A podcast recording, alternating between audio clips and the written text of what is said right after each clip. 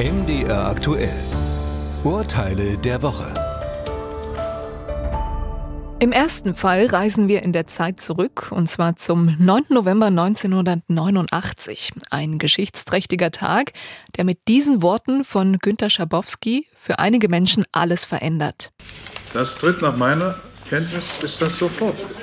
Unverzüglich. Diese Aussage zum unmittelbaren Inkrafttreten der Reiseregelung führt wenige Stunden später zur Öffnung der Berliner Mauer. Schabowski liest diese Zeile von einem mit Kugelschreiber beschriebenen Zettel ab. 2015 gelangt dieses Schriftstück in die Sammlung des Bonner Museums. Eine Zeitung will nun wissen, wie das Museum an den Zettel gelangt ist. Die Stiftung des Museums hatte den Zettel, der lange als verschollen galt, zu einem Kaufpreis von 25.000 Euro erworben. Der Zettel war von einem Zweitverkäufer an das Museum veräußert worden, der das Dokument von einer anderen Person erworben hatte. Die Zeitung hatte berichtet, dass Witwe und Sohn des 2015 verstorbenen Schabowski eine Klärung herbeiführen wollten, ob der handschriftliche Notizzettel rechtmäßig von der Stiftung erworben wurde. Angeblich hatte sich laut Zeitungsbericht ein Bekannter das zeithistorische Dokument geliehen, es aber nie zurückgegeben. Die Witwe fordert daraufhin die Herausgabe des Zettels. Die Anwälte der Stiftung widersprachen dieser Forderung. Der Fall landet vor dem Verwaltungsgericht Köln und die dortigen Richter geben der Zeitung Recht. Zu den verfassungsrechtlich gesicherten Aufgaben der Presse gehört es, investigativ auch über Verdächtigungen von hohem öffentlichen Interesse zu berichten. Auch Möglichkeiten, Wahrscheinlichkeiten und Verdachtslagen gehören zur sozialen Wirklichkeit. Diese aufzubereiten und über sie zu informieren, ist Merkmal, Freiheit und Aufgabe der Presse. Das Museum muss nun Auskunft darüber erteilen, wie es an den Zettel kam.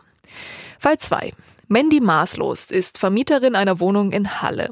Dort lässt sie Rauchmelder einbauen, die einige Jahre später ausgetauscht werden müssen. Dafür verlangt sie eine höhere Miete. Die wollen die Bewohner allerdings nicht zahlen und ziehen durch mehrere Instanzen bis zum Bundesgerichtshof in Karlsruhe. Und dort bekommen die Mieter Recht. Vermieterinnen und Vermieter verbessern eine Wohnung, wenn sie die Räume mit Rauchmeldern ausstatten. Für diese Modernisierung können sie mehr Geld verlangen. Wenn aber vorhandene Rauchmelder durch gleichwertige Geräte ersetzt werden, wertet das die Wohnverhältnisse nicht auf. Dafür gibt es keinen Anspruch auf eine höhere Miete. Im dritten Fall geht es um die Folgen eines Raubes. Mit Hilfe eines Kernbohrers öffnen unbekannte Täter aus einer Wohnung über einer Sparkassenfiliale die Betondecke und gelangen so in den Schließfachraum der Bank. Die Bande stiehlt Geld, Gold, Schmuck und viele andere Wertgegenstände. Gesamtschaden 40 Millionen Euro. Alle betroffenen Kundinnen und Kunden werden pauschal mit 40.000 Euro entschädigt. In den Geschäftsbedingungen des Geldinstituts ist dieser Betrag als Maximalentschädigung pro Schließfach festgelegt. Dagegen klagen drei Bankkunden. Ihre Begründung, die Haspa habe ihre Pflichten bei der Sicherung der Schließfächer verletzt. Und so sehen es auch die Hamburger Richter des Landgerichts. Die Bank hat bei der tresormäßigen Sicherung der Schließfächer den sich fortentwickelnden Stand der Technik nicht berücksichtigt. Das gilt insbesondere für den Bewegungsmelder im Tresorraum. Ein weiteres Versäumnis ist die fehlende Videoüberwachung. Die gedeckelte Entschädigung von 40.000 Euro reicht hier nicht aus.